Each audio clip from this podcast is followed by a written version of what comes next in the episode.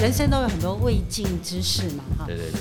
那一直都很想回学校，我一直很想回学校，可是很多的一些现实压力什么东西的哈。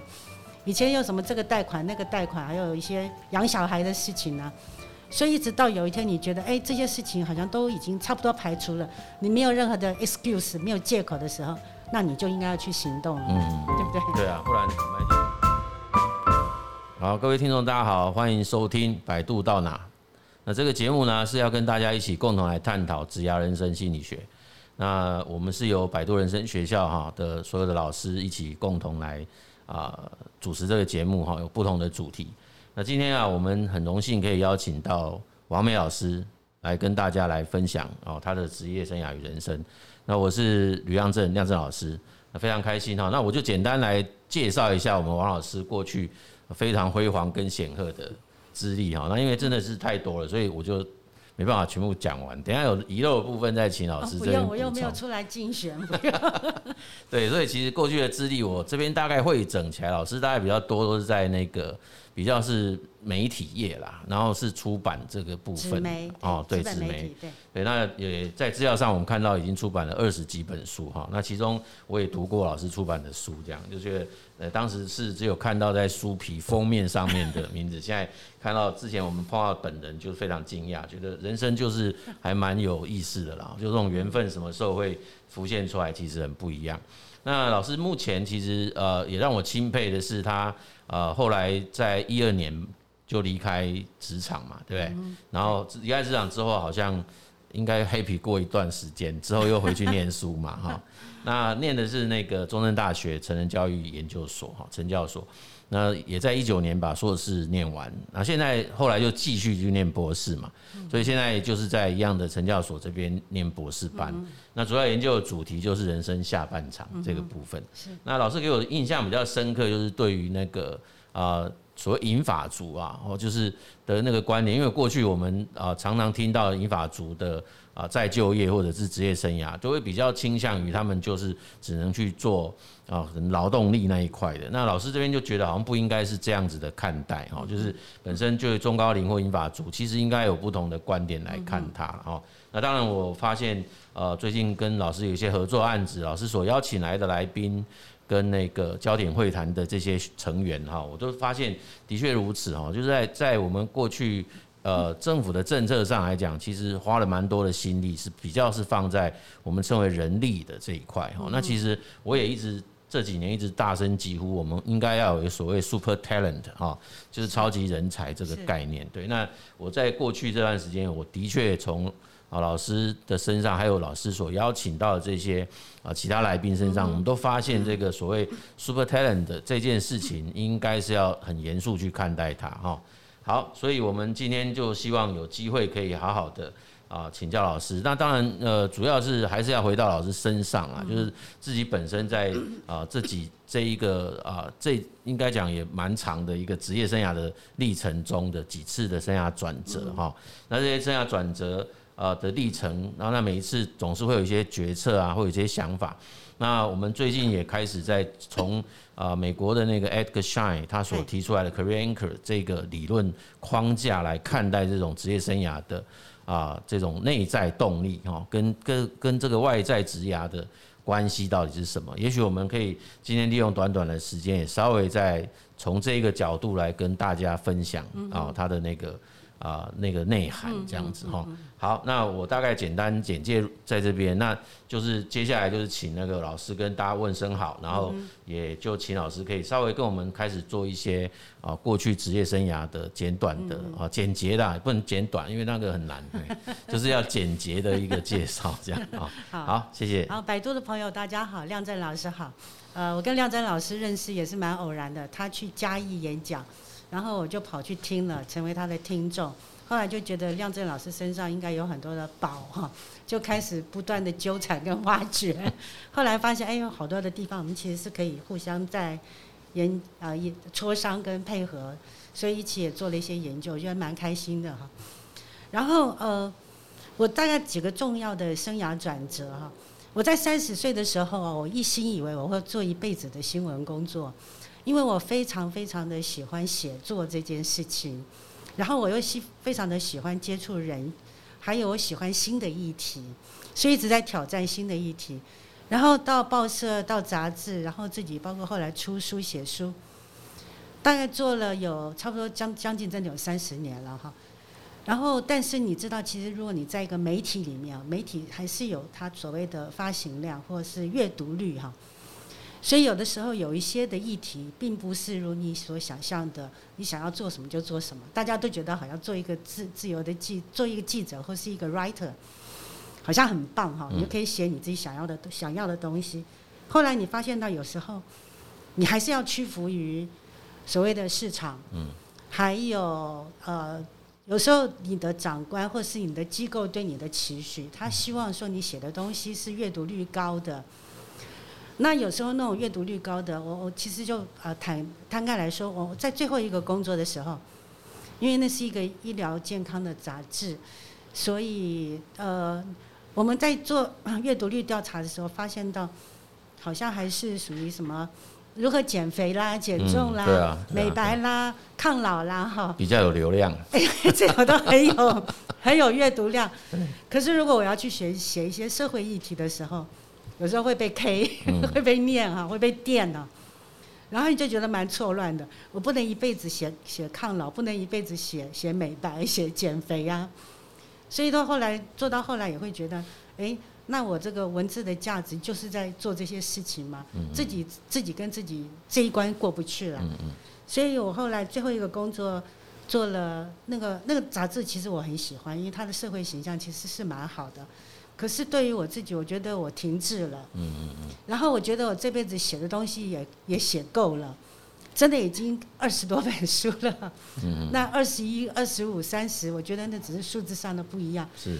所以后来我就决定，我应该也可以在。我后来有一个转念了，我觉得。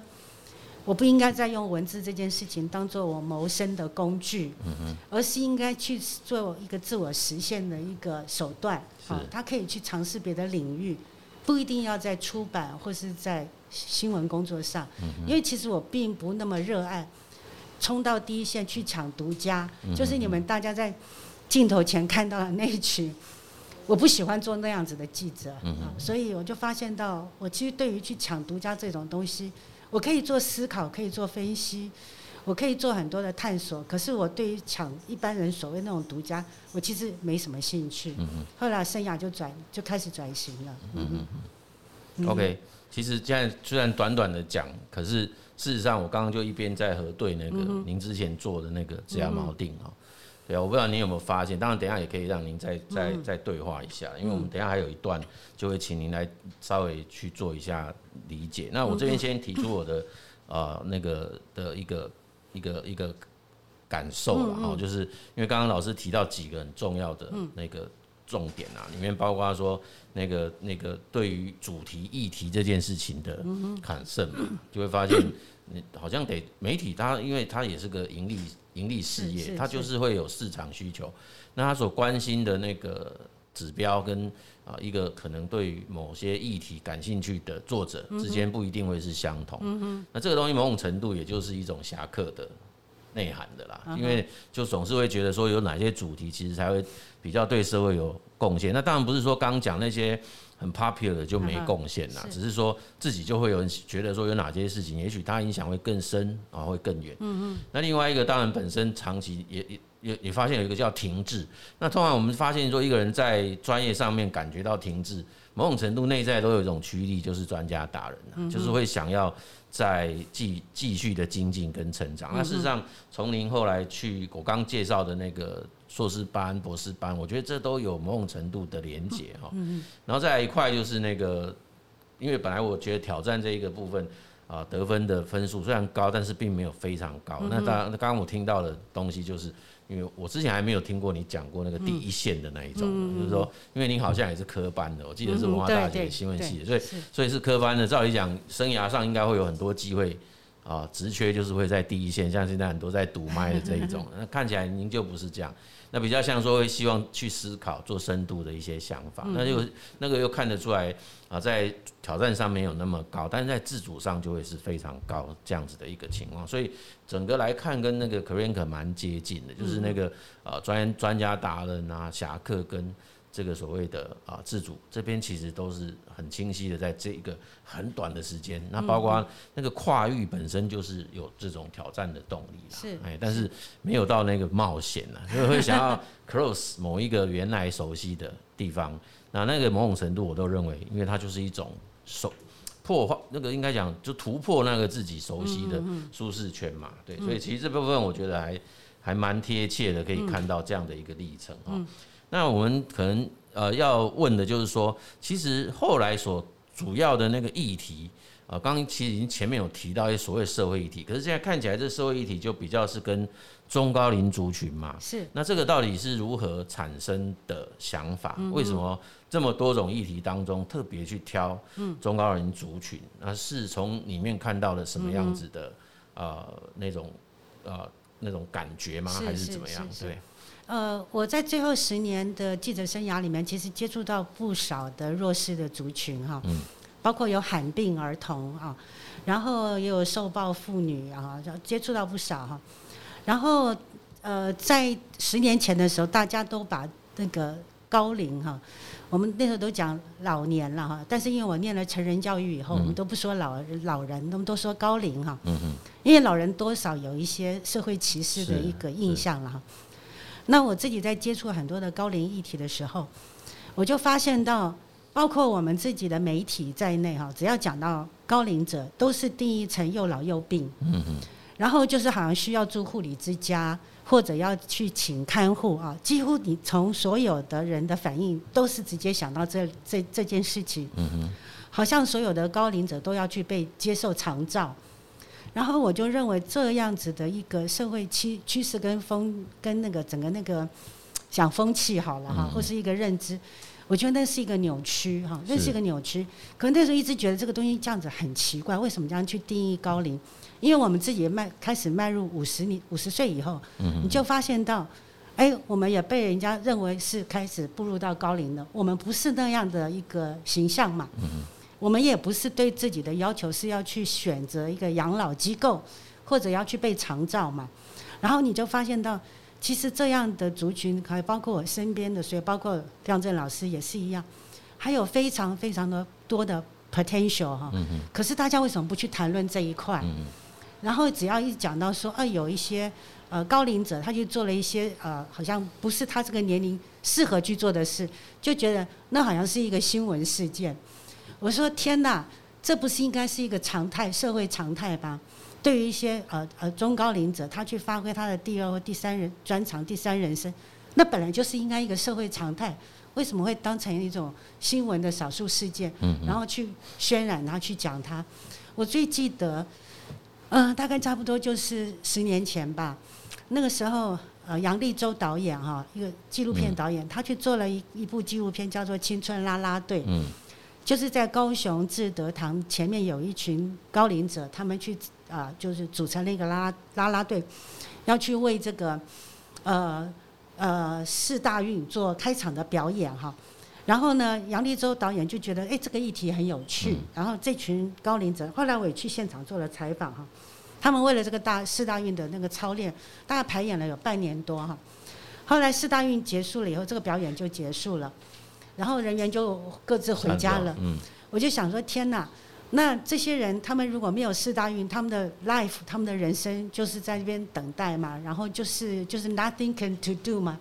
所以，我也觉得很奇怪的一个现象。可是我一直觉得说，我应该去 do something，可是我不知道要怎么去下手哈。那个时候有一种很强烈的那种感觉哈。然后后来。直到我离开了媒体了以后，那后来因缘机会跑去花莲推广不老水手，那是一个非常强烈的一一个 impact，也是一个启蒙哈。嗯嗯嗯。然后你就看到，因为我们那时候要策划不老水手，需要去找非常多的中高龄族来嘛。然后我就在一边做一边在思索说，OK，这些人呢，他们给一个社会一个很好的一个新的一个示范。但是我又很担心，我做到第三期，我们后来第一届、第二届、第三届做到第三届的时候，我又开始有点担心，因为我们有不老骑士的例子看到哈，不老骑士给大家认为就是说哦，帮助了一群中高龄的实现梦想，然后他们带着美好的回忆就回家了哈，然后呢，然后我就问那然后呢？后来我在想，不对，不老水手不能这样去操作这个事情哈。他他们必须是社会的示范，而且他们要也要去对这个社会做一些贡献，做一些事情啊。所以那要做什么事？所以你要把这个活动让它深化，更往深度走哈，而不是做成那种老人康乐活动。嗯，这是我非常非常反感反感的一件事情。后来也是反正因缘机会辗转就就啊遇到了啊 中正大学的成人教育所的老师啊，我是先去参加他们的研讨会。后来就发现到他们在谈的东西，正是我所想要的。嗯你要去深化，你要去强化，而且这群中高龄的人力资源是要再被训练跟再被培育培养，甚至于要再去激发。嗯所以我就想，那我要去把这个 know how 学会。所以也就是这样的绕绕绕。后来从花莲又跑到嘉义，我就常常在比喻自己从一个北回归线到另外一个北回归线，跨了半个台湾。可是这五年的在那边蹲马步，我觉得还蛮有趣的，而且收获真的很多。是是是，你看刚这样内容满满的侠客啦，侠女啦，所以如果得分有三十分，你应该就。得分啊！我做了你这个锚定，我做了四次，都是没有变的。那个排序排序没有变的，就是前面三名大概都是那三名，对啊，只是分数大概有个一分两分的差别。对啊，对，不过可以确实可以看得出来啦，就是因为不太愿意让这种所谓刻板印象继续不断的在这个社会蔓延。嗯。那总觉得应该有可以自己使上力的地方啊，所以这个部分刚刚我没有特别。介绍刚刚那个老师也就把它导导出来，因为现在王老师其实也正在花莲的苏凡海洋文化艺术基金会，然后担任一个无给职的公共事务长哦。那其实这个基金会应该就是也帮忙推动那个叫不老水手，对对，哦，跟那个活活药老化。翻转高龄歧视，打破恐海教育等等哦，对，所以确实如此。因为本来王老师有找我去，可是我就是恐海教育，嗯，因为我们是一个海岛型的国家，然后在这个人民对海洋其实坦白讲是不熟悉的，甚至是陌生的。这事实上对蛮多海从国外来台湾的这种外国的朋友都会觉得很难理解，因为他们有的住在那个住的地方要到海边要啊很久很远。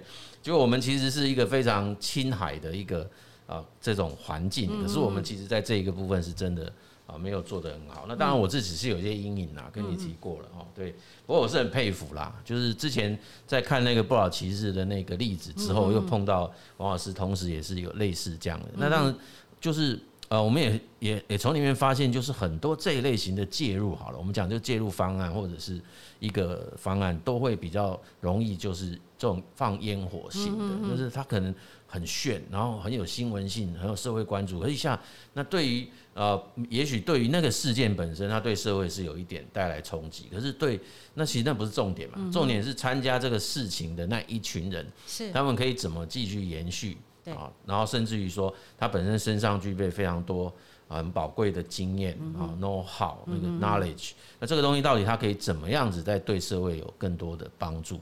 这其实是我觉得是一个很严肃的课题，但是也是一个必须要去做的事情啊。哎，好，那所以其实这个我我我们从里面看到，包括关注这个弱势，那里面我也想到像那个日本啊、欧美啊，其实都都是前几年就已经开始有这种呃专门提供给我们讲高龄人口的旅游行程。嗯哼，那旅游这件事情从 COVID-19 之后，大家都已经没有在想这件事了，对。那那个、那个、那个，我看我特别看到的原因，是因为那一个、那一个呃报道，他们所推出来的，像有那个泛舟，就是你对不对？然后有那个啊溯溪，是。然后高空弹跳，对对对，哎对，很多，就是很多，然后飞行伞等等的。那其实它其实就有一点在。在突破那个所谓老人歧视这件事情嘛，就是觉得大家总觉得这种针对高龄的 就一定要去那个慢很慢，然后去什么类似什么京都，然后在里面一个早上就只能在一个点，然后在那个地方。那事实上不是不是每一个所谓高龄的人、嗯、人口都是这个样子的想法了哦，所以这部分我觉得蛮有意思的，就是我们也很期待他之后会有很好很好的发展这样子哈。我们的不老水手里面真的是藏龙卧虎哈，里面有医生有教授哈，李正老师你认识吗？是我们的不老水手。对，还有各行各业的什么，真的是武林高手一堆哈。嗯。然后我觉得，就像亮震老师刚刚讲，如果这群人力能够好好的重新再组合、是再再运用、再利用，它可以发挥的价值非常非常的大。嗯。绝对不是那种就是你说的放烟火的。嗯。还有带着美好的回忆回去跟你的亲朋友吹牛吹牛，说我去划过太平洋，不是这样而已。嗯他可以做很多很多的事情。对啊，所以，我们今天其实也也许节目不会很长，但是从这里面简单的有分享这些内容，我们也许在听我们节目的这些啊大哥大姐们哈，大家也不要就是觉得好像我们已经没有办法再去。做更新的尝试，或者说，假设我们以前有一些很不错的经历，所累积下来的经验跟能力，它还是有机会去做一些融合跟转化的哈。那包括我自己，因为我们从那个三级警戒之后，我就已经很少来公司了。那这个就发现到一个很棒的收获，哦，这收获就是，哎，好像可以不用有我的存在，你知道吗？就是我觉得，哎，我好像也可以不需要像以前这么这么长的摄入在公司经营。对，那我就突然发现，哎，这样整个海阔天空，哎，我就发现我那天就盘点了一下，哎，搞不好我以后可以有五天是空档的，我就只要有假日两天来上课就好，其他时间我看看能不能就通通给我自己。所以我大概从上上礼拜开始，我就开始整理以前买的线上课程，因为现在你也没办法上课，那以前买那么多，有时候就是没有办法很专心跟连续性的去学习它，啊，现在就发现哇。多了好多的时间，对，所以我大概就有机会可以从早一直上到，嗯，听到晚上。那我最近在上的是那个架站呢，架网站，就 WordPress，对，然后还在学那个最新的那个广告投放等等。我就觉得这个东西以前就总会觉得说好像我们应该学 不会，后来就发现好像也还好，只是慢一点而已。潜能也被激发了，哎，慢一点而已。但是我觉得那个东西一旦有 有办法可以真的把它融会贯通，那我觉得。不是只有这件事啦，我的意思是，他可以，我我我演讲经常讲嘛，呃，防止那个大脑退化 最好的方式就是不断的学习。那这个不断学习要学的是，并不是一直学自己会的啦，嗯，其实就是那个可以做那种叫刚刚讲跨域，嗯嗯，就从原来的领域跨到别的领域嘛，所以这个是我自己。提醒自己的，所以我在学的东西就会是以前不熟的，不会的。那这个部分你就会开始刺激我们其他的功能。那反而有时候会觉得看那些很熟的东西也，看的有点厌倦，这样就觉得哎，怎么老是都是这些？那我现在事实上是想把它结合起来，就是把那个熟悉的跟新学的，包括你看现在的 podcast 或者是那个线上课程等等的，对，包括我也学了那个怎么去录录影啊，怎么录音啊，就是那个。串流啊，对，我们可以用 PPT，然后买个那个 Web Camera，然后就可以有一个人小小的在旁边哦。哎，这哎别人在上课的东西，我们自己也有办法把它做出来，类似这样。那你要有办法变成课程，就是自己熟悉的东西，所以把自己的东西变成是一种用一种不熟悉的技术去传递，哎，那是就是一个非常棒的。组合啦，是，哎，就是你不是纯然是全部是新的，因为我们有有一些大哥大姐就会讲，那全部都是新的，他就很焦虑跟恐慌。可是你如果学了新技术，然后把旧的熟悉的东西用新技术去传递，那其实就会是一个很完美的结合。这是我这三个礼拜快一个月的发现，应该是一个月。我都是跟着你屁股后面学的。没有没有没有，不敢不敢，对，就是。快一个月的发现，嗯，对啊，所以其实我们对啊，我我们其实这一段的讨论，我觉得对很多在听的大哥大姐们哦，最大的收获，我认为就是希望给大家这种力量，对，跟那个勇气啦。其实呃，一定学新东西一定没有这么想象中这么容易，但是它也不会是像你所想的这么困难，嗯嗯，哎，只要找到正确的方法跟管道，然后还有内容，它其实是有机会可以。对，过来在学习其实都有一个学习历程嘛。啊，对啊，大概三到六个月是最痛苦的。我我我我昨天在盘点了一下，我觉得可能会更久。我看了一下，看了一下那些课，虽然它总时数没那么长，可是你要有办法变成是上手，嗯嗯，我觉得没有那么容易了。然后我们本来就一直在讲，你要熟悉一件事情，本来没有个三五年，那根本不可能的事啊。对啊，所以我其实对这件事情就不会有这么急躁的这种，然后要一定要急着干嘛？不用啊，因为我们也没有这么急着要做这些事，但总是就相信自己有机会。对 对，然后最近又在追韩剧嘛，追到那个 Law School 这个美，他们在讲韩国的法学院的训练那件事。对，那他有剧情的这种冲击，就会又点燃。因为我从从年轻到老就是一个一个愿望没达成，对，就是我想要去念法研所，不是法律系啊。那那刚好您跟等下我们要访问的吴老师，我们都是。在高龄阶段才开始去，都是在退休后或者是比较年纪长长了以后才去念研究所嘛。那以前我也觉得干嘛、啊，都已经念完到一个阶段了，哎对。可是我现在从你们身上，我就会觉得，哎，看起来我应该可以再认真想想一下这件事情啊。然后像像刚刚您提到，您跟巫老师两位都是硕士班开始。然后又继续转到念博士班，对，是是。我觉得我那个离开人世，如果再拿另外一个博士，应该也蛮不错的。哎，我们其实也是在想要呃，有人生都有很多未尽之事嘛，哈。对对对。就是你的那个，你的那个，我们说啊，你的 pocket list 总是上面有一些你想要年轻时候去做。我们以前年轻的时候，一头就栽到工作的领域了，那一直都很想回学校，我一直很想回学校，可是很多的一些现实压力什么东西的哈。以前有什么这个贷款那个贷款，还有一些家庭的事情呐、啊，养小孩的事情呐、啊，所以一直到有一天你觉得，哎，这些事情好像都已经差不多排除了，你没有任何的 excuse，没有借口的时候，那你就应该要去行动了，嗯，对不对？对啊，不然坦白讲，没有动就会越来越衰。因为我看到周围的我的跟我差不多年龄前后的朋友。很少人回到学校，嗯嗯，他们都觉得天哪，再去念硕士、念博士，那简直是一个那个非常非常吃力的事情哈。然后先把所有的障碍都想在前面了，那我觉得就是就是先去做嘛，嗯，一边做一边排除困难嘛，嗯，就这样。所以我自己也没想到，我本来以为念完硕士就算了，后来没想到还继续念博士。OK，所以其实，嗯。我我们其实从这个分享的内容，事实上有得到蛮多的启发啦。哎，那我们接下来就可能就要就要请老师们稍微请老师帮忙，我们做一下那个那个收敛一下。就是呃，其实我知道这很不容易啦，但是还是要，因为我们这个节目还是希望给大家有一些所谓的学习点或者是亮点。那我们这边其实还是蛮希望，就是呃，从所谓的那个职业生涯的内在角色的那种认同，然后跟这个刚刚所简短回顾的这个职业生涯的历程跟转折，那您之前您您之前因为接触了这个 Career 这个理论之后，也似乎觉得它蛮不错，可以用在很多中高龄或者是我们讲啊一般职场工作者身上。那我也可能这部分也要请老师们稍微帮忙啊，因为请我们来宾呐帮忙我们做一次这种整理哈，就是你如何去诠释这个内在角色认同，因为其实。看起来就是你就是多重认同，一种多元认同。那以前我们讲多元认同，常常会让产生一些 confuse 或者是价值驱力上面的拉扯。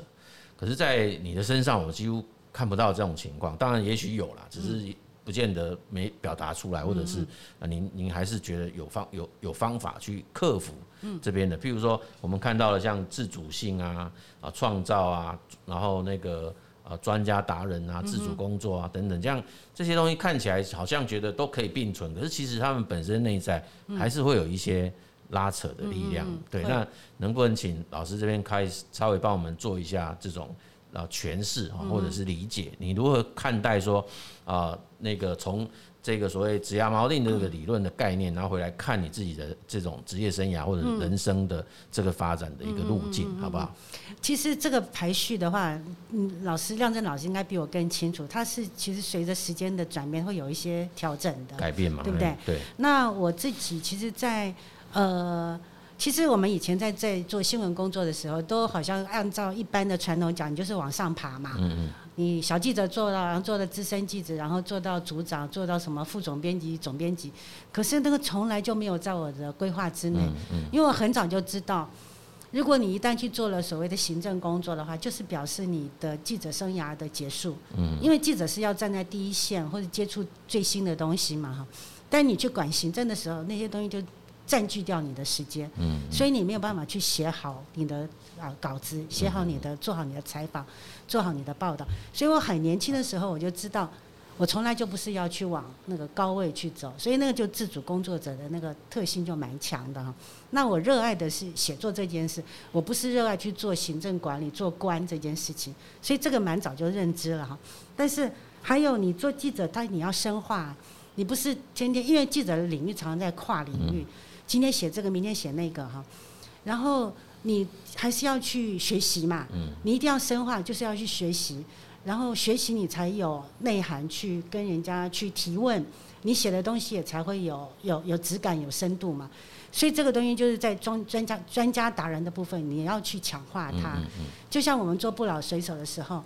如果你做成只是同乐会，那就没有什么跟那个青春啦啦队前面那群跳啦啦队的高龄者没有什么不一样。可是你当你把这个不老水手变成是一个社会倡议的时候，它就是一个社会行动。社会行动后面是要有内涵的，对不对？然后要有主张的，所以那个东西要靠你的深化、你的功力、你的阅读，你要去把它强化起来，把它 back up 起来嘛。所以这也是为为什么要回到学校去。所以我觉得自主自主工作者，你最厉害的东西就是你的内涵跟你的专业价值。不然人家为什么要找你？很容易被取代了。这个会写文章的人太多了，对不对？可是会倡议中高龄议题的人，大概不会有几个啦。我觉得大概五根手指头数得出来。我觉得我很荣幸可以排到前面这几个了。还有亮正老师。没有了，没有了。看到这个样子，我们是杂学啦。是。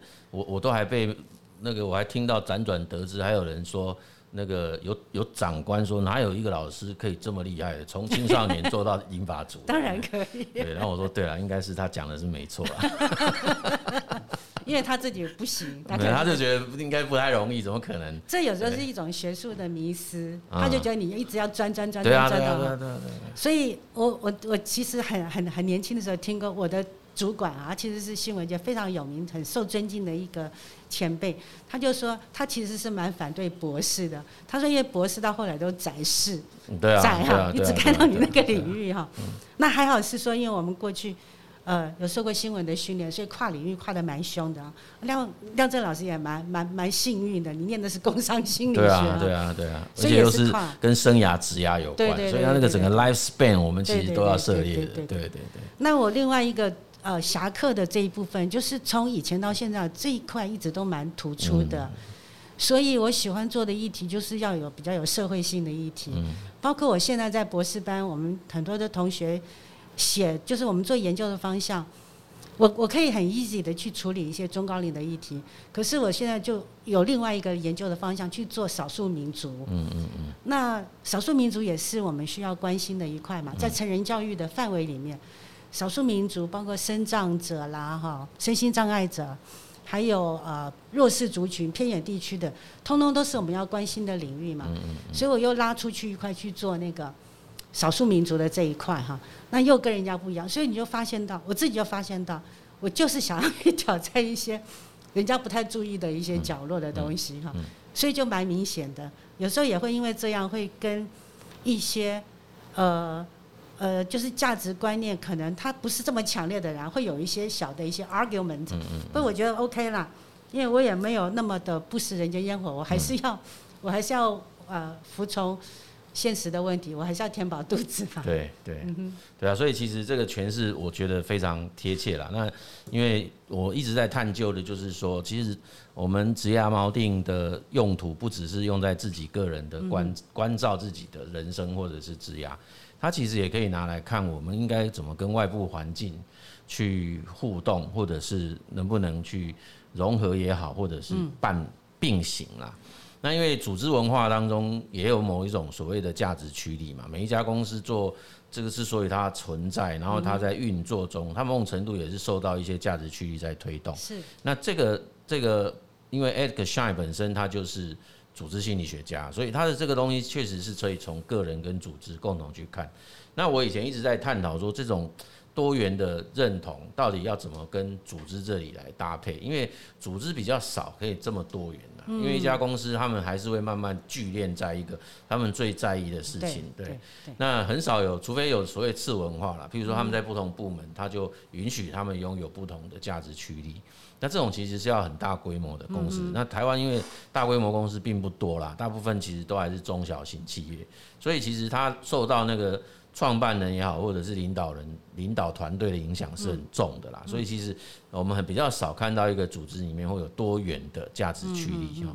对，所以我刚这样听起来，我就得到一点点启发啦，就是不是一点点很大的很大的启发，就是说，哎，其实呃看起来我们人本身确实是有可能想办法去融合不同的内在角色哦，这些内在角色即便有一些价值上的拉扯，但是还是有可能可以找到。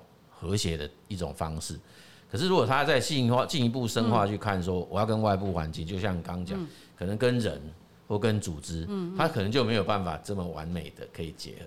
比如说某个组织不太可能可以允许你有这么强烈的侠客嘛，就这样讲。啊，那我这个我们活不下去啊，我们可能要必须要有不同比较市场导向的议题或干嘛。是对，所以这个可能就会因为那个组织就是比较属于结果论的嘛，他要看那个经营绩效。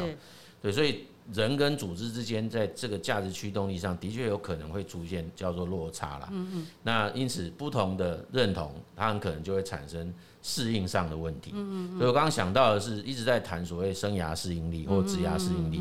那以前的谈法定义这些，我都觉得不是那么完美，不是啊，不是那么完全可以解读。那我现在发现，呃，因为我们看了好几位，谈了好几位。都比较像是多元认同，嗯，那我会觉得反而这样的适应力是比较强的，因为你就比较容易可以应对那个外部环境的变化。是是是，您可以同意这样的讲？对，我觉得，所以我们自己在做中高龄的生涯规划的时候，也发现到，其实真的是大概五到七年，你要回头去看一看自己这样走的这一段，跟你原先你们原先进入一个领域都会设定一些目标嘛，或者是一些愿景嘛，哈。然后你要回头去检查那个东西是不是还存在，是不是还符合哈？万一已经不 OK 了，已经走歪了哈，你就要赶快把调整，你对焦重新调整，或者你是不是应该要再换跑道了哈？对啊，因为很多就开始，我我在其实新闻界看到蛮多的，就是因为啊都这个样子，就继续这样啊活下去吧哈。可是那个就对我来讲，我自己我过不去，我自己这一关过不去，所以我大概最多最多大概。五年七年，我可能就要换了。嗯 啊、我觉得那就是你随时要去做对焦和聚焦哈，锚、嗯、定这个蛮符合夏恩博士在谈的东西、嗯。不过他他他是比较 long term 的啦，因为我我每次都在讲说，他所活的那个年代，嗯、其实那个职业生涯的时间并没有那么长。是是。所以他会鼓励我们应该是 focus，然后要想办法去追求某一个啊那个那个 anchor 啊、嗯。那那我会觉得，反而在现在跟未来这个时代。嗯他应该就不会再继续是用这种主张的，对，看起来就是我们如果可以有更多更敏捷式的一种内在角色认同跟移动，嗯，说不定那个反而更能够去适应我们这么快速变化的外在环境嘛，嗯，对啊，从去年开始就会知道，对啊，整个工作内容、工作方法、工作的。那个生态通通都做了非常大幅度的改变嘛，对啊，所以其实那那个新科技的运用啊，技术的运用，这个也都是我们大家是在这一年多很深刻感受到的啊，对啊，所以以前喊了半天的数位转型没有用啊，就是那个真正一个大事件出来就就开始。那我们在里面确实也看到人的啊潜力无穷嘛，哎，就是都会有办法，为了活下去，你还是可以适应哈。对，所以我反而觉得，哎，这一块东西给我一个比较大的启发，就是说不定我们现在应该要倡导的，倒不是那种单一认同的这种做法哈。那可能呃多元认同也是被鼓励的。那当然，我一直强调单一认同也是多元认同的一种模式啦，就是。因为这里面没有一个完全是零分的概念，就每一个人对于这些角色的认同度是有或多或少的程度啦，只是它主导性有多强。那第二个就是我们要允许它是可以去做一些变动跟改变的，因为现在的人生越来越越长了。这样最近在打疫苗，我就发现，你看，对啊，我们八十五岁以上的人这么多，那台湾的这个那个呃，常常很多好朋友。都在讲说他要第他是第几类第几类，我说我们都还没有，我们还排的还很远呢，对，所以看起来就是前面还有蛮多的那个，确实就是整个高龄化的这个情况是在这一次就很感受得到。嗯，我们这一辈的大概都是九十岁都可以，都很 OK 应该是这样，都跑不了。对，所以要把身体。那比我们在第一个 generation 的 大概都可以到一百岁了。好吧。所以我们大概今天聊得愉快啦，只是说可能那个时间上我们还是会控制，所以在那个节目结束前哦，是不是可以请老师一样，我们照往例给我们听众一些建议、建言这样。这其实是我一直以来都奉行的一句话，我也想跟大家分享，就是做一个终身学习的实践者。嗯，因为终身学习它不会停止的，一辈子都在学哈。呃，像廖振老师现在在学新的科技技术嘛，运用什么东西的哈？那我们也在学习如何去跟所谓的呃新的中高中高龄族群的对话哦，它跟我们上一代的上一代的是不一样的。那这里面就有很多的一些要学习的应对啦。理论呐，哈什么的哈，所以蛮多的。我觉得中间学习这件事是一件很棒的事情，嗯真的不要停止，因为你一停止学习，你的人生差不多也就停止了。是，好，那我们就非常谢谢王梅老师给大家的一句话啦，就是呃要要终身当一个终身学习的实践者，对，这样子，OK，是，好，那我们今天谢谢王老师拨空来这边接受我们的访谈哈，那我们也跟各位听众最后就道声。那个再会，大家平安，嗯，对对对，大家平安。然后我们那个也请大家帮忙分享我们这个节目，好，谢谢，拜拜。